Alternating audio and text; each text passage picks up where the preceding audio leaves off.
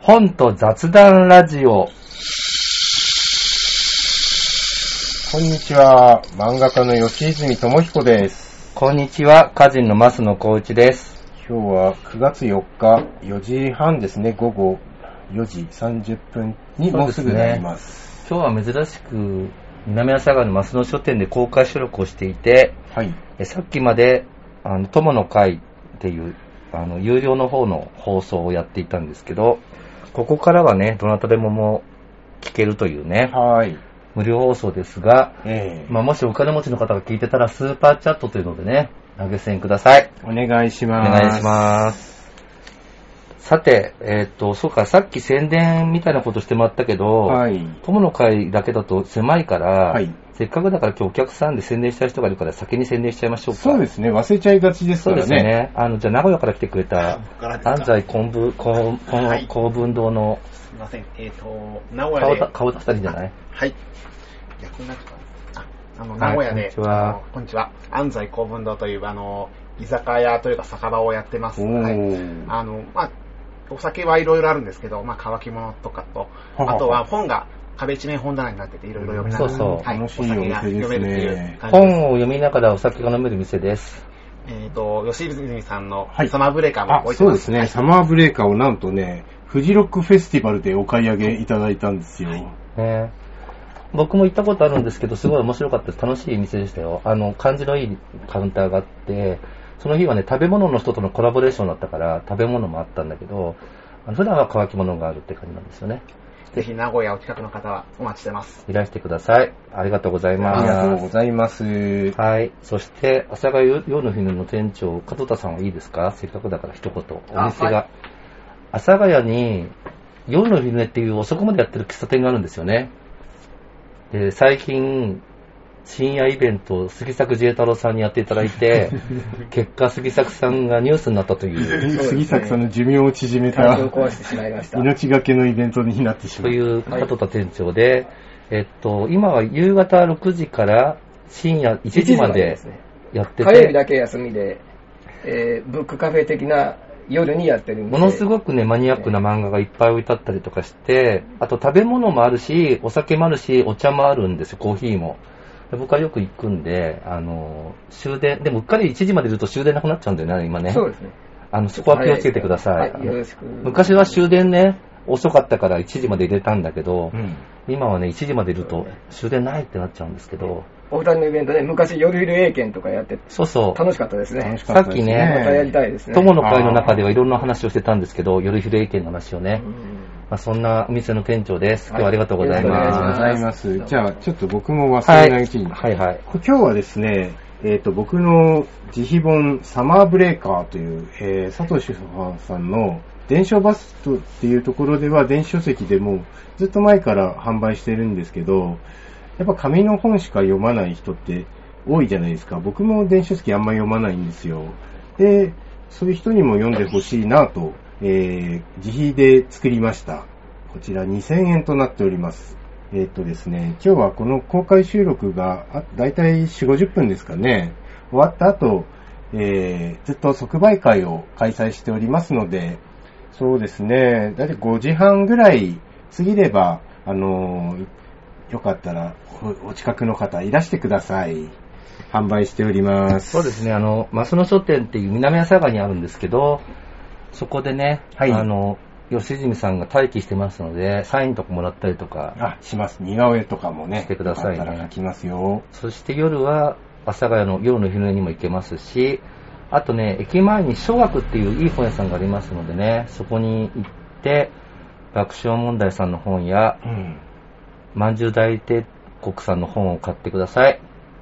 今私はタイタンの学校っていう、タイタンがやってる、タイタンという事務所がやってるお笑い養成講座の生徒なんですけど、はい。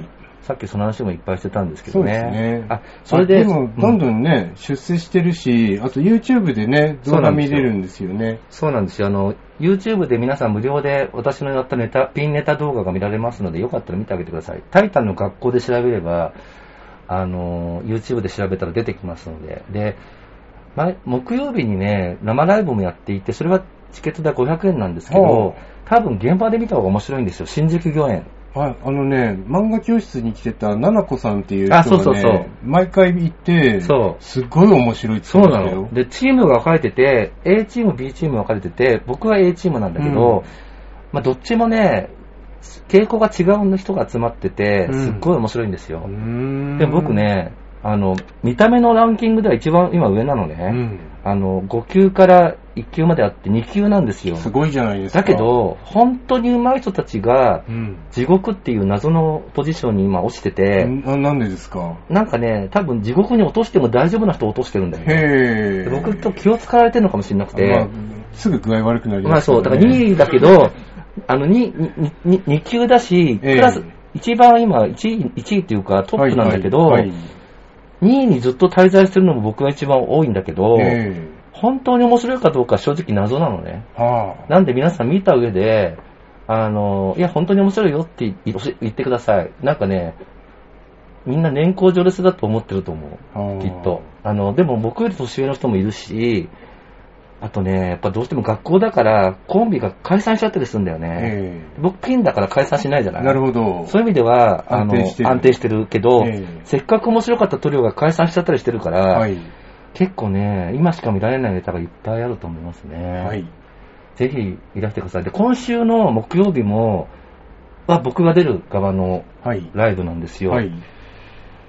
で、明日、え、今日は何曜日？月曜日だから、はい。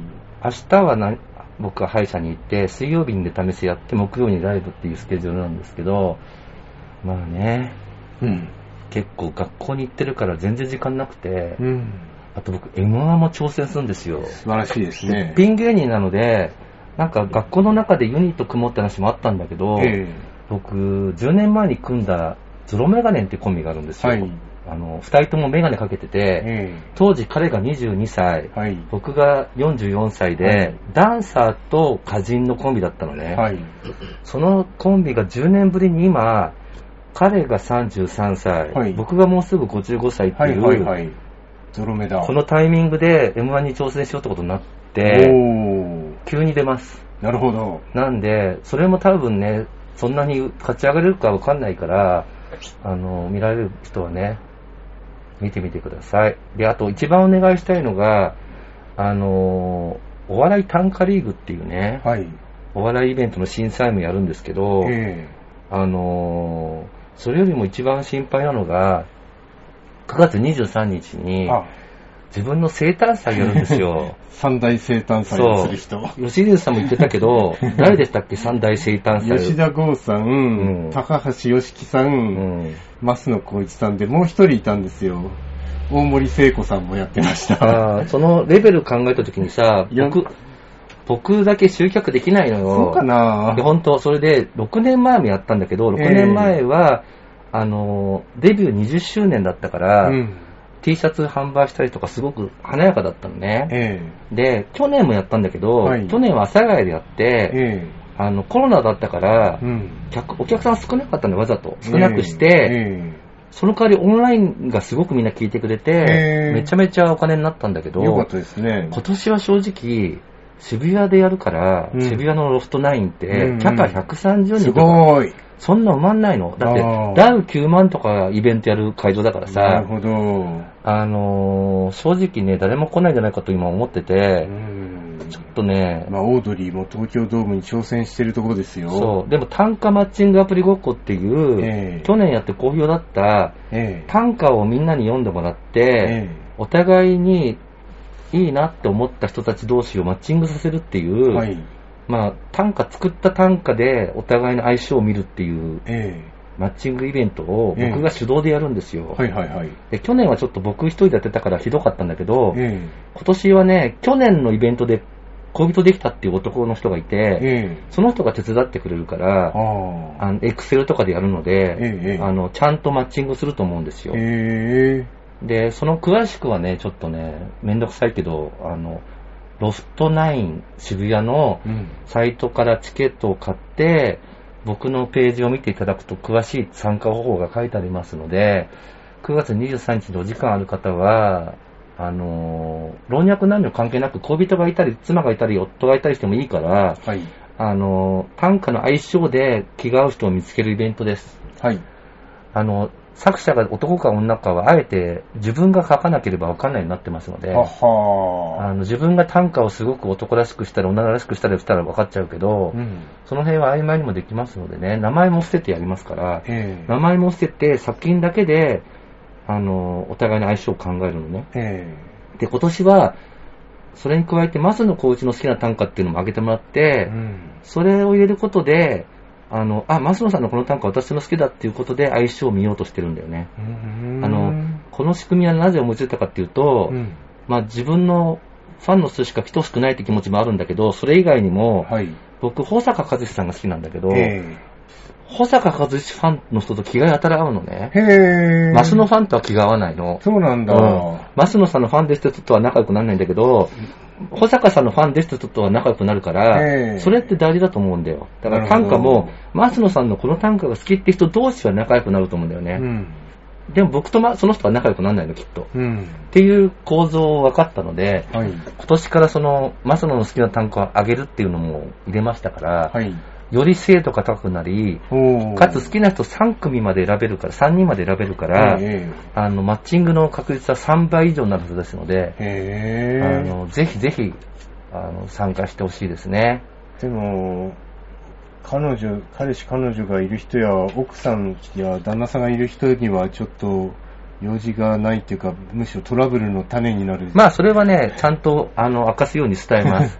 あの、僕の友達のイラストレーター、みつるくんみたいなことにならないように、ええあの、ちゃんと、えっと、恋人いる人とかは、言ってねっていうふうに、はい。アナウンスしますし、えもしもパハラスメントがあった時には言いつけてくださいっていう仕組みもありますので、えはい。あの、比較的、あの、安心して参加してほしいかと思いますけどね。えあの、あんまりガツガツマッチングしたい人に来られても困っちゃうとこもあるんだけど、ど一応私の増野コーチ生誕祭ですから、えはい。あの、で、タイタンの学校の受講生の中にう、ん。弁護士さん、弁護士シンガー芸人がいるのね。え弁護士でありながら、歌を歌っえて、笑いを取るっていえう、すごい。すごい面白い人がいるのでう、ん。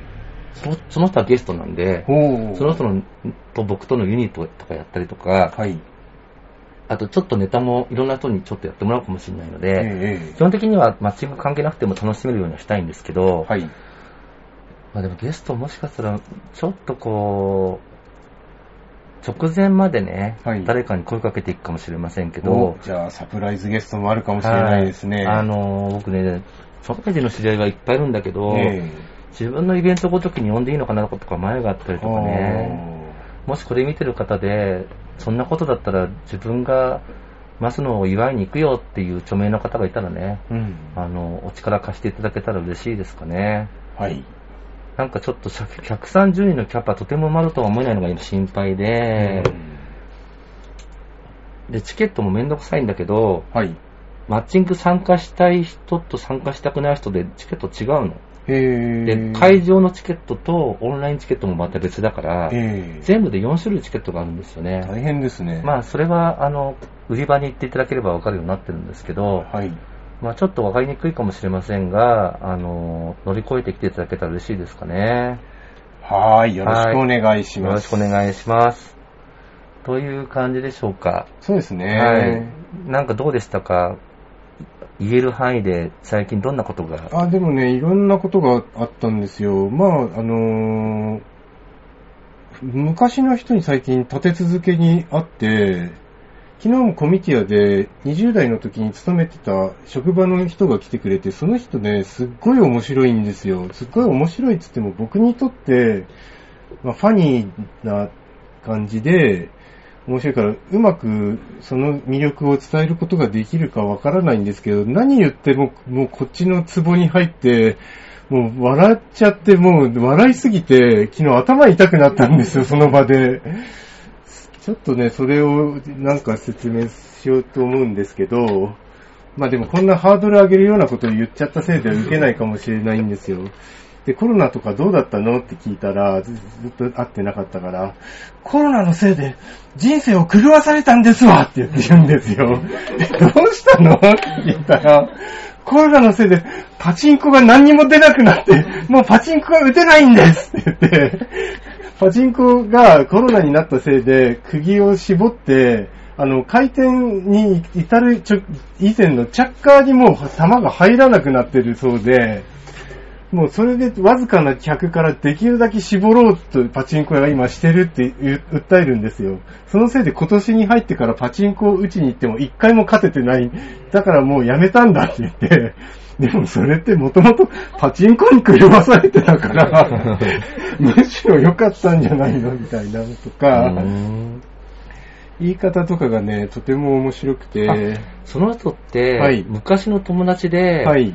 その時、久しぶりに会ったって人？そう、10年ぶりに会ったんですよなんかツイッターに書いてましたよあ、ね。その人のことは書いてないんですあね、違う人なのか。そう、それは、ツイッターで書いたのは、あ、ど、に二人書いて、昨日、一昨日書いたやつ？うん。なんかさ、すごい子供の時に会ったことがあって、あはい今は全然風貌も違うのに、とあ可愛らしくてよかったみたいな。それ中学生の時の一番仲良く遊んでたうん S 君ですよ。うん、その人はどんな人なの？S 君はね、あの、顔は可愛いんですけど、うん風貌はなんか、ムーミンみたいな顔立ちなんですよん？ムーミン。ムーミン？そう、ぽ、なんか、どんな顔だ？し下ぼくれで、うん。そう。だけど、頭おかしいんですよ。あ、こんなこと言っちゃあ、いつダメダメダメ。ダメ。これ、一般に流れてるんだから。まあでも S 君つってるから大丈夫だまあと思うんですけど。ちょっとクレイジーなのね。そう、なんかね、そういう人の、あのね、自転車で坂をガーって降りていくとすごいスピード出るじゃないですか。うん俺はその時に、その十字路交差点バーって突っ切っていく時に、車で当たって死んでも構わないから、それまでに全部の力を出し切るんだっつって、腹とかに力入れて顔をギャーってやって、ガーって走って交差点を突っ切っていく男なんですよ。危険ですね。そう、頭おかしいでしょ？それで、もうそんなのことばっかり、もうちょっとね、まあ、変なこと言おうとしちゃった。ダメダメダメよ気をつけて精神的な、あの、ダメダメダメについてあダメダメなんか言おうとしてしまったので、自粛しますダ。メダメ。でもね、そんな調子だかうら、ん。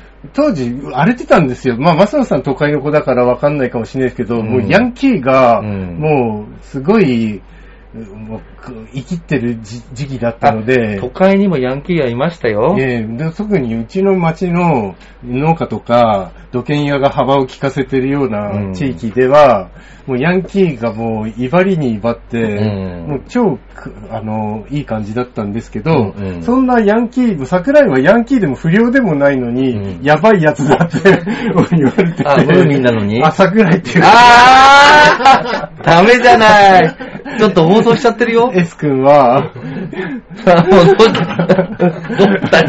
たのまあ大丈夫ですよ。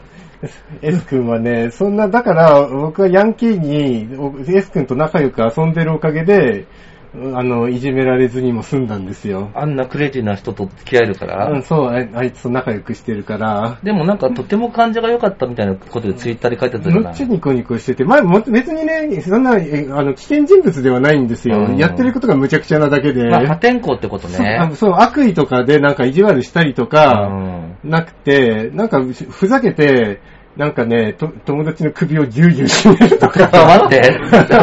これ以上やめた方がいいかもしれない。やめましょうか。これ一応一般公開しちゃってんだよまあお。ふざけ程度の感じですようん。でね、でもその彼がね、あの、クラッシュのお兄ちゃんが聴いてるレコードつって、コンバットロックっていうレコードを、うんあの、初めて聴かせてくれて、クラッシュ初めて聴かせてくれたりとか、あと、その子は、なんかね、家、庭が広くて、自分で穴掘って、そこにセメンセセメントで塗り固めて、自作で池作ったりしてたんですよ。うんうんだからそんなことね、あったとったらバーってね、記憶がいっぱい蘇って、こうだよね、こうだったよね、こうだったよねって横に奥さんがいらしてたね。うんだけどこっちがなんかね、一方的にいっぱい言ったらもうすごいニヤニヤニヤニヤしててうね。んまあなんか、S 君の話をね、うん全然聞けなかったんですけど、こっちはもうなんかテンション上がっちゃって、うんなんか泣きそうになってしまいました。なんか僕が思ってたいい人とは違う感じのいい人だった。なんかツイッターで見たら、だから、その人の子供時代の面影があって、ええだいぶ変わってたけども、ええすごい好ましかったみたいなこと書いてたから、すごい、すごくグッとくるような人かと思ってたら、ちょっと破天荒な人なそう。ですね。まあでもね、僕は破天荒な人に惹かれるんですよ。うん、パンクが好きだもんね。そうですね。で、昨日、うん家泊めてもらった友達も、うんもうそれこそね、あ、でも一緒にバンドは続けてたから、うんちょいちょい2000年代になってもあっては、ああの、震災以降もライブの時はあったりしたんですけど、ちゃんとね、ずっと話したりするのは、うんそれこそフジロックで、あの、連絡して喋った以来うで、ん。喋ったのが、だからね、もう20年ぶりぐらいでいっぱい喋って、うんで、昨日、あ今度東京いつ来るの？って泊まりおいでよっつって、行く行くっつって、もうそういう、このチャンスを、言葉尻を捉えて、厚かましく行こうって思って、うん。行ったんですよ。で、もう、当時はね、あもう破天荒な暮らしぶりで、もう、うんなんていうか、世捨て人みたいな、もう死んでもいいみたいな感じで生きてたんですよ。その、まあ、え王くんって言うんですけど、王くん ねまあ、ツイッターじゃ名前書いてたんだ。え でもね、そしたらね、なんかね、すっごいき綺麗な調布なんですけど、広いマンション、部屋借りて、片付けて、前はゴミ屋敷みたいなとこ暮らしてたんですよ。うんうんうん。あ、そう書いてたね。うん。すで、なんかね、コーヒーを焙煎して作るのうんを研究してて、なんか何分焙煎してどこどこで取れた豆は何分の焙煎でどのくらいのなんかになるみたいなのをノートにつけてチェックして研究者みたいになってるんですよ。うんうんうんうん。それくらい、なんかね、あと、まあなんか、まあ言うと迷惑になるから言えないですけど、うん他のこともすごいきっちり、なんかもう研究者みたいになってて、こんな人じゃなかったよね、みたいな。まあ、お酒も飲まない、普段飲まないなって大人になったの？絶対そんな感じで、まあでも話聞いたらちょっと悲しい話もあって、まあ、それ言っていいの？多分大丈夫です。本当ですか？え、あのーまあ、しばらくちょっと前まで破天荒だったんですよ。うんうん。で、恋人もいて、まあ一回離婚もしてるんですよ。うん。それで外国でも暮らしたりもして、うんで恋人に年下なのにお金も借りたりしてて、うんある時これじゃダメだってなんか、決心して、うん。すごい仕事をするようになったんですよ。前からし仕事はしてたんだけど、ずぐんと仕事に体重をかけて、やるようになって、で、お金も彼女に返して、うんで、二人で、なんかこう、ちゃんとしていこうみたいに言ったら、振られちゃったっていう。うん、それは話しても大丈夫なことだっただから、要は、破天荒なところがかっこよかったみたいな。ああ、なるほどね。ちゃんとしちゃったせいで。ええそんな、なブルーバレンタインみたいじゃなああ、いですか。そうだ。ね。ブルーバレンタインだね。ええそそんな切ない話あるかって思ってうん、ちょっとね、グッときちゃったんですよ。ブルーバレンタインって映画に関しては、僕と映画評論家の町山さんとかが、ええものすごいお豪華な人たちと一緒に、ええおしゃべりしてる動画がまだ YouTube にありあ、あます。るんだ。うんあの、うさぎさんとかね。そうそう。やったらもうゲストっていうか客席がみんな文化人みたいな謎のイベントをやったことがあって、それ面白いと思うんでよかったらね、ブルーバレンタインって映画見てからその動画も見てみてくださいね。そうですね。僕はもう全然破天荒じゃないんですけど、妻には振られなくてよかったって思いました。なんて言っていいか。僕は。そうですか。そうなんですよ。そうそういうわけでね、中学時代と20代を過ごした人と、またなんかね、20年ぶりとか30年ぶりとかでいっぱい最近話す機会があって、うんなんか結構ね、グッと来てるんですよ。まあ地元ならではですね。そうですね。うーんそうでしたか。そういえばでも今日ってもしかしたら、硬い本決めなきゃあ、い？けないうそなんです。よ。硬い本ね、飲みたい本あります？僕ね、あまり読んでなくて、その前も話した本でよければ、はい。えっと、まず一冊目が、えっと、自主制作本なんですけど、はい。前もちょっと、あちらっと話したと思うんだよね、友の会で。はは。死なれちゃった、ああ、ああ、あ死なれちゃった後で、あ、うっていん。う、あの、前田隆弘さんっていう、まあ、編集者でライターさんの人が、はい。自主制作した本なんだけど、えまあ、ご自身のお父さんのこととか、うん身近で亡くなった人のことを書いた本なのえね。はい。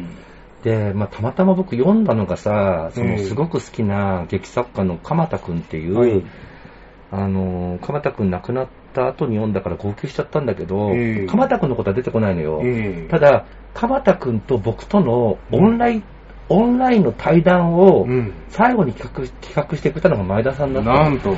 で前田さんの企画で、僕と鎌田くんが、えっと、職務質問についての対談したのよ。うん。それを最後に会ってないんだよ、鎌田くんと。で、亡くなっちゃったの38歳で。うん。で、この本のすなんかすごいところが、なんだろうな、すごく読んだ人に何かさせなきゃと思わせるような、うん。ね熱のある本で。例えば、親しかった友人が亡くなっちゃっうん。て、先輩かな先輩が亡くなっちゃったんだけど、その人のご両親にうん。彼がいい人だったことを伝えたくて、うん。わざわざ会いに行く話とか、だからそういうなんか、死をめぐるうん残された者たちのうん心の置きどころみたいなことがうんいっぱい書かれてるの。うんで、占いのこととかも出てきて、あある人が占い師に。このままじゃ大変なことにって言われうて、ん言われた後に亡くなっちゃうんだうよ。ん。で、その、この前田さんはどうするかっていうと、え自分も占いに行っえ。て、えそれで今の仕事を選んだっていうんえ。だよ。っていう話とか、何か死によって自分が変わったこととか、考えたことが、案外こんな書かれ方したことないなっていう書かれ方で書かれてる本なのね。えすごい読み応えがあって、え。はい。かつ、あと最後の方に死と直接関係ないんだけど、うん。世界の中心で愛を叫ぶの、はい。著者の人にインタビューしてる記事とかも載ってて、ええそんなインタビュー読んだことないじゃない。そうですね。で、この人は自分でアポを取って、えライター学校の宿題としえ。て、はい。あの、独占インタビューしたんだけど、えその学校の、あの、卒業制作では優勝できなくてっていう、でもすごくいいインタビューなんだよあ。ね。えとか、いろんな読みどころがある本なので、え。えあの、オンラインで自分で買うしかないんだけど、はい書店に売ってないと思うんだけど、ああんまりあの、一部にしか売ってないと思うんだけえ。ははは今年読んだ本で一番いいかもしんない。そこまで言われたらもうこれしかないじゃないですか。うん、でも、あの、ちょっとね、僕はその、親しい人が亡くなったこととか、ええこの人と面識があることとか、はい。ちょっとその、どこまでそれを一般化していいのかわかんないんだけど、でもとにかく僕は、この前田さんって仕事ずっとしてきた人なんだけど、えテレビブロスで、テレビブロスで僕は演劇のことを、はい演劇のこと書くときはいつも担当してくれてる人なのね。えはい。だけど、あんまり喋ったこともなくて、うん。これ読んだら、もうもっと喋ろうと思ったもん。あと、前さんっていうあだ名らしいんだけど、え前さんと呼んでほしいらしいんだけどははは、今まで前田さんに呼んでた呼んでたからえ、え次やったら急に前さんって呼ぼうと思ってるのねえそうですね。そんくらい、読んだ人の心を動かすっていうか、えなんかね、見た目怖い人なんだよ、前田さんえって。えあの、おっかないコンテストで優勝しそうな顔なの。えええなんかこう、ただこう言ってくれて、えこの中で誰が一番おっかないですか？この人っていうぐらいのおっかなさなんだよ。ええで、あの、本人がおっかないわけじゃないんだけどさ。だから職務質問をご本人も受けることが多くてな、るほど。そういう企画をしてくれたことがあるんだけどさ。えっていうのが一冊目ね。ええで、もう一冊目は、あの、これ言った後だとちょっと話しにくいんだけどえ、はい。漫画で、後藤由紀子さんの短編集。おなんか評判になってたやつですよね。ちあのー。あ、去年のこの漫画が読めみたいなので入ってたやつじゃないですか。あのね、天国までひとっ飛びっていう短編がバズったんだよ。あそうなんだ。でこの漫画のね、良さはね、あのね、正直言うとね、うん。ちょっとファンタジーというか、はい。現実そんなじゃないよと思うんだけど、えすごく上手に書かれてるから、うんそのファンタジーを信じたくなる話なんだよえね。あの、まあ、リアリズムの話なんだよ。ええあと、まあ、幽霊が出てきたりもするけど、ええあのーえ、こんな展開？って、あの思うんだけど読んでると。えあと、人生を生きてると、そんな風になんないよ、みたいなえ、うん。フィクションってあるじゃない。はい。そんなご都合主義な、みたいな。っうんうん。ていうことが、結果的には描かれてるにもかかわらず、うん。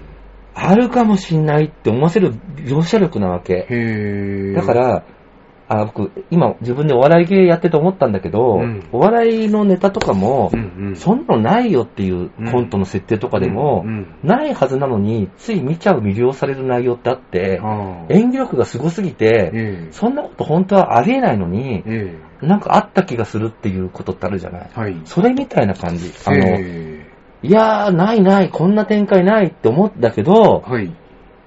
あったらいいなーって思わせる、はい。祈りみたいな作品集ですね。えで、誰かも書いてたな、祈りみたいなって。あ、書いてあった。祈りのような一冊って、この、ある方が書いてるんだけど、本当にそうなの。えあだから、いや、綺麗事だよとか思っちゃうような内容でもあるんだけど、うん僕は、こういう世界が、夢でもあったらいいなって思うような、はい。なんかや、なんか本当、本当に祈りとしか言いようがない感じのええ本で、なるほど。あのこの人の本って実は何冊も読んでるんだけど、はい。正直そこまで好きじゃなかったのね。あ、の、うん、面白かったけどね。えでもこれは、うわ、こういう境地に達したんだっていうぐらい、ちょっと胸を垂れたので、えはい。何かどこかでは紹介しようと思ってるし、ええ今年の漫画ランキングでは書こうと思ってる漫画です。はい。ありがとうごっていうざいます。感じですかこね。の2冊ですか？が、うんおすすめ。で、あんまり読めてないんだよ、本。ええだけど、これは、今年絶対何かに書こうと思って、まあ、前田さんのこの本に関しては、ええあの、もうすぐ出るフリースタイルって雑誌にちょっと書きました。はあ。僕が最近読んだ本は、うん2000年ぐらいに出た中原正也さんの対談集です。ああ、僕それ読んだことある。サクセスの秘密。あ読んだことあるよ。うん。でも昔途中で読むのやめてたんですよ。うんうん。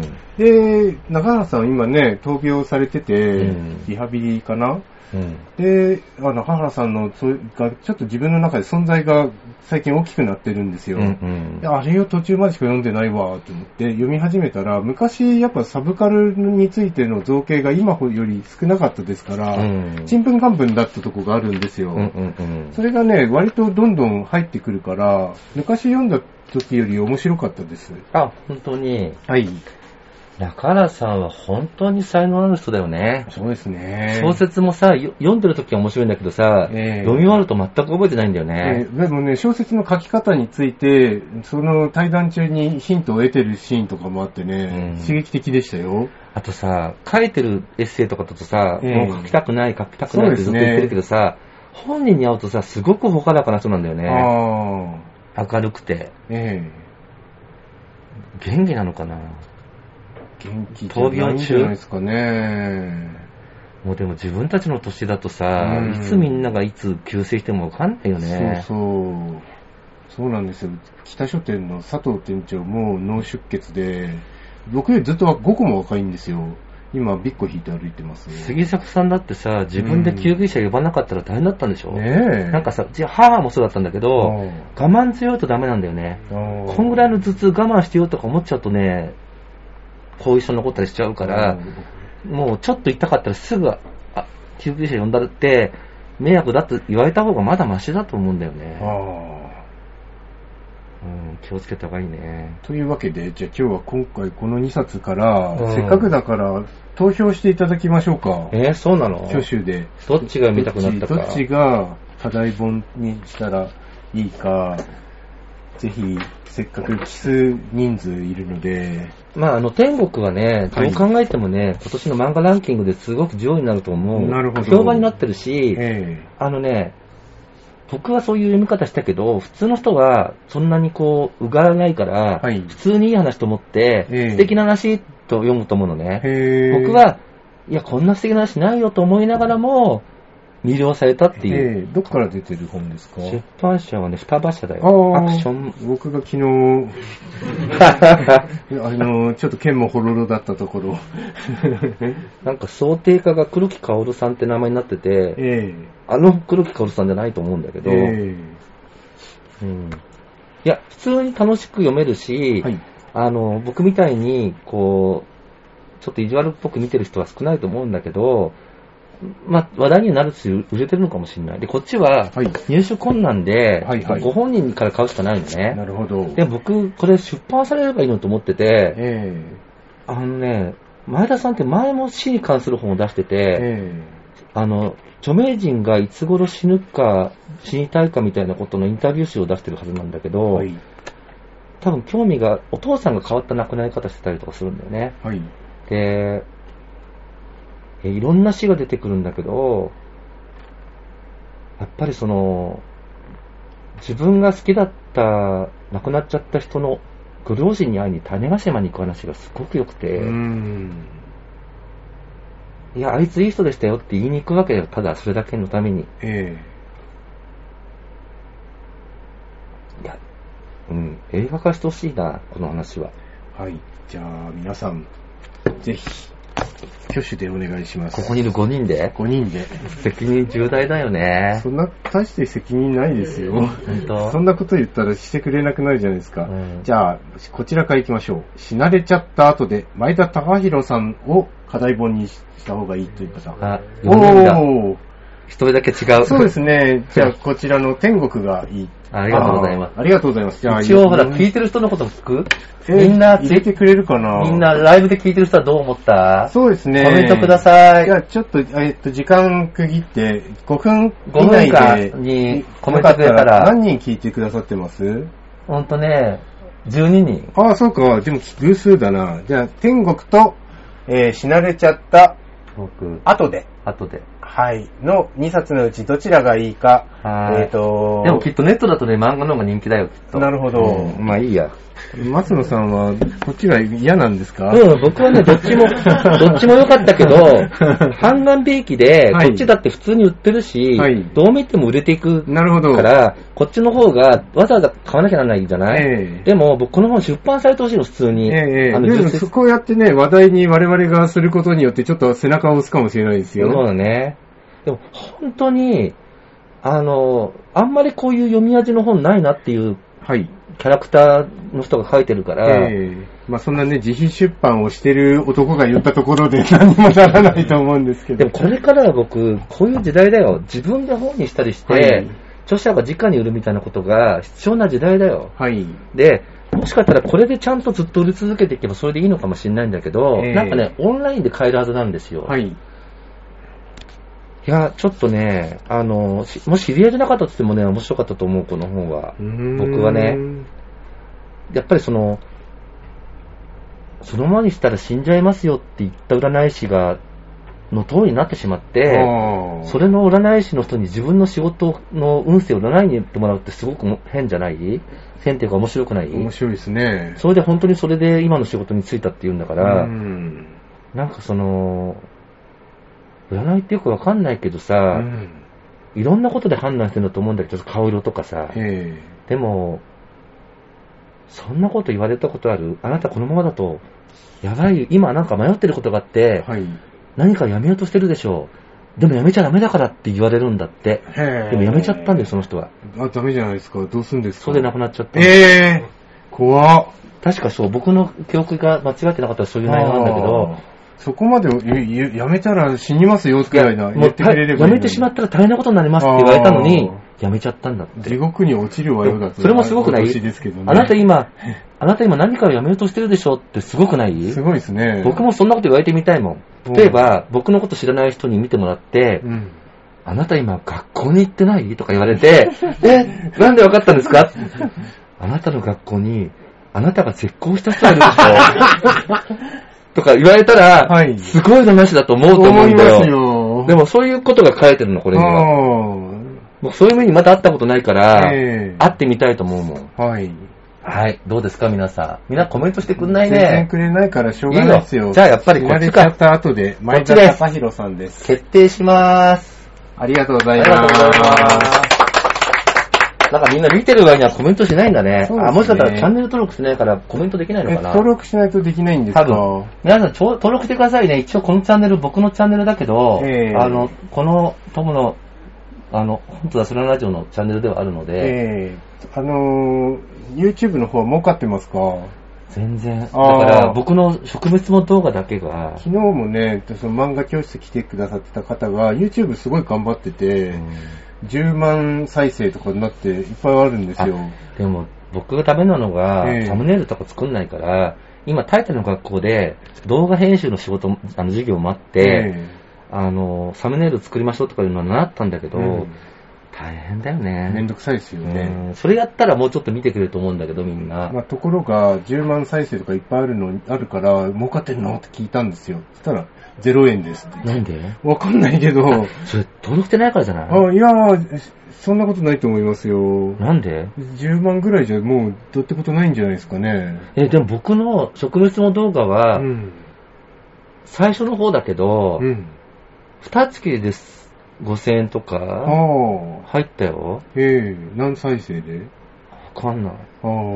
たまに入ると、あの、調べるのバックヤードで、うんそうすると、やっぱそれだけが圧倒的に見られてて、あとは全然ビビたる数字だから、うん。ほぼそれの収入だと思う。じゃあ僕が見間違って10万って今言ってますけど、1万だったのかもしれないです。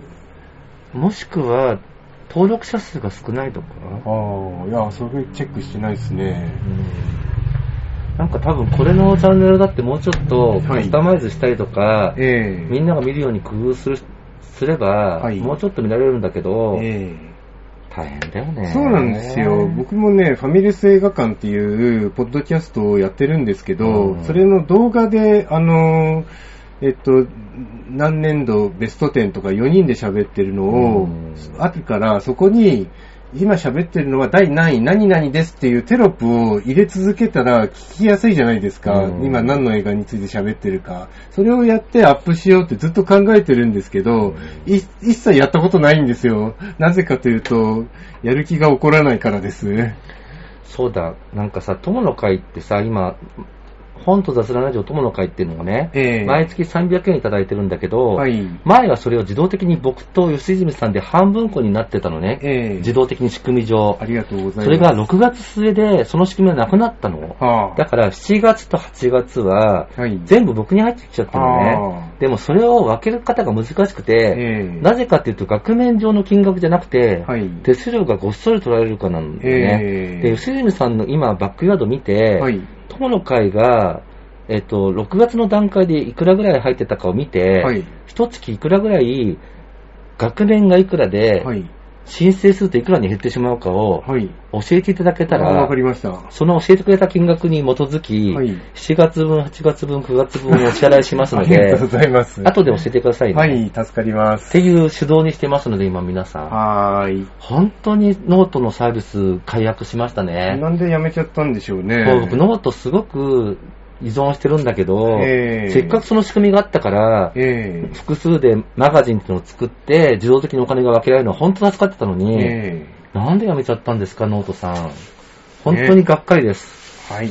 ものすごく残念ですよ。それがあったおかげですごく助かってたのに。ええおかげで僕いろいろやってたやつほとんどもう閉じちゃって、え何人かで共同経営してたやつ全部閉じなきゃならなくて。もう本当にがっかりですよ、ノートさん。ノートさん、はいいい加減にしてくださいよ。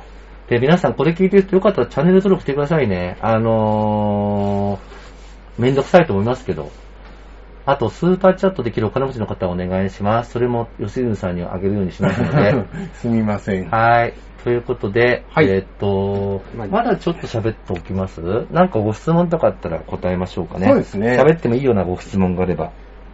今日はでもちなみに、このこともう一回言わなきゃあ、ありがとうございます。サマーブレーカーという、はいあの、ウェブでは発表してたものの、紙の方に初めてした実習制作本を、はい。この後のマスの書店で、はい。吉住さんが残って、そうですねサインサインしたりしての即売会やりますので、南阿佐ヶ谷のマスの書店、えっと、万能線の南阿佐ヶ谷駅から3分、JR 阿佐ヶ谷からも10分ぐらいで来れますから、よかったらいらしてください。ええ、幸いね、あのー天候も崩れてないようで、よかったなって思ってるんですけど。何時ぐらいまでやってるんですまあ、か、8時半ぐらいまで予定しております。はい。なんでね、皆さん、東京にいらっしゃることが少ない吉あ、で住さん。も、在庫がなくなったら帰ります。あ1、2、何冊あるの9冊あります。9冊ありますので、9人来たらね、終わりますよ。はい。よかったら来てくだださい。で、コメントがこんにちはしかないけど何かないんですか？ご質問があったら珍しくリアルタイムで答えますよ。そうですね。あ、コメントが。お今日はスーパーチャットできない設定になってるような気がします。え、本当？何それ？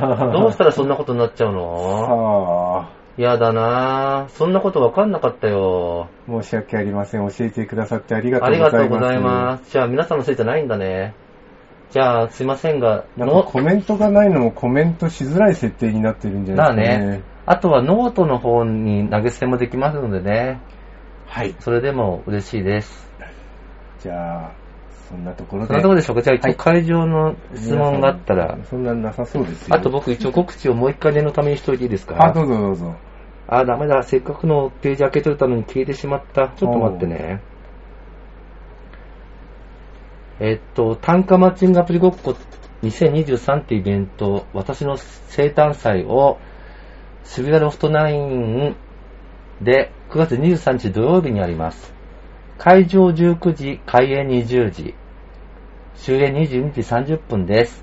で、今回のためにタオルを作りました。あ、なんかね、矢沢みたいなですね。単価タオルを作って、ええでもう注文した人だけに売るつもりだったんだけど、ええちょっとだけ多めに作るので、はいもし、あの、珍しい単価タオルを肩にかけたいよって人は、えー19時に来てくだされば買えると思います。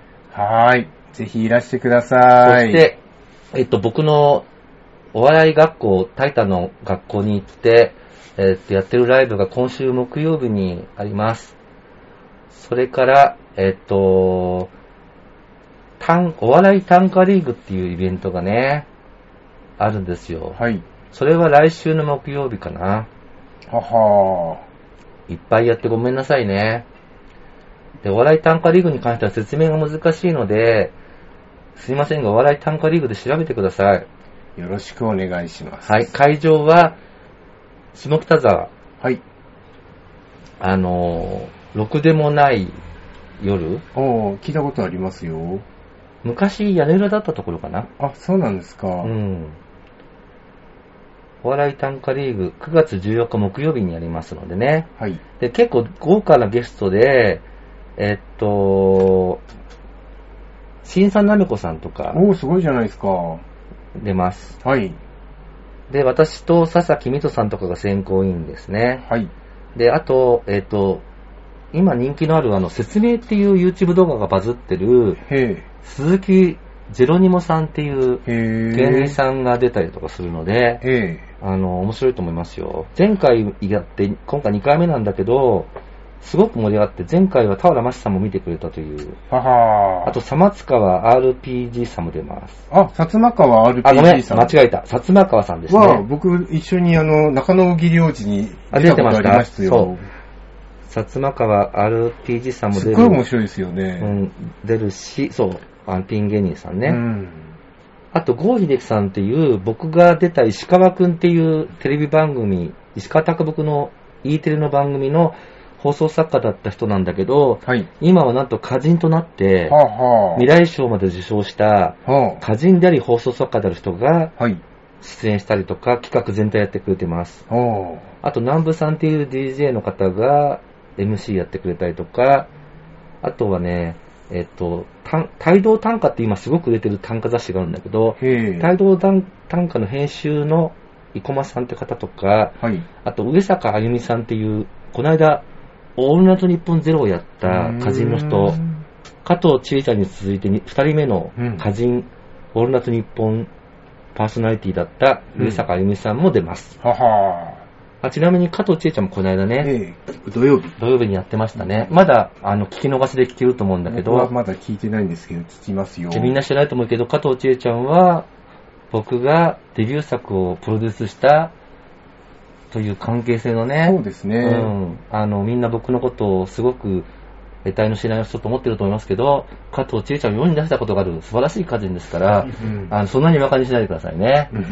という感じですね。僕はおじいさん、あの、漫画家を目指してるおじいさん。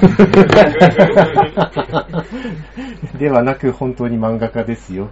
僕なんてさ、ある若い歌人にさ、えマスのコチ全短歌詞のことをさ、書いてくれたんだけどさえ。、えなんかそれ褒めてくれてたんだけど、え。え褒める前の前置きがさ、マスの光一は過去の栄光にすがるかっこ悪い人だと思っていたって書いてあって、そんなこと書く？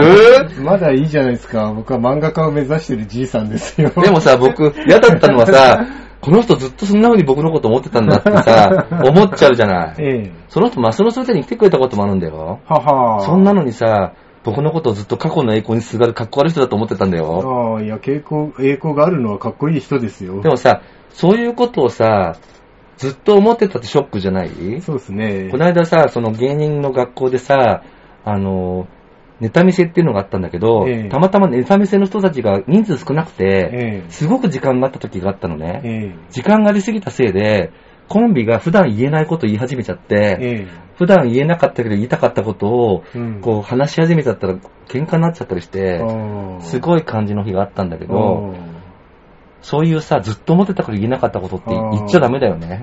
あ僕はね、ちょっとずっと思ってたことが、増野さんが職質された時に、うん有名な歌人ですって言ったのが、うんやっぱ有名だったら、有名だ、だって有名な人は自分を有名だって言わないのまあね。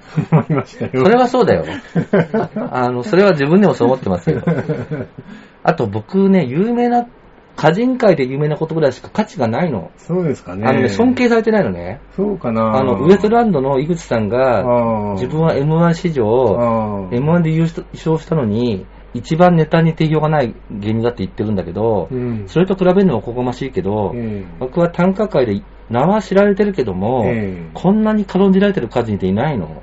それね、あの、2、3日前に、漫画家の奥弘也さんが、うん漫画業界で誰も認めてくれてないみたいなこと言ってままあしたよ。、みんなそう思うんだろうけど、うん僕本当だから。だって、僕は漫画家を目指してると、じいさんだと思ってるから、あのね、ベストセラー作家たちが何を言ってんだいって思いますよ。でもさ、映画になってるじゃない、作品がいくつもいくつも。いえいえ。もう尊敬されてますよ、吉住さん。だいたいこのラジオだって、はいほとんどのリスナーが吉住ファンですよ。そんなわけないですよ。本当ですよ。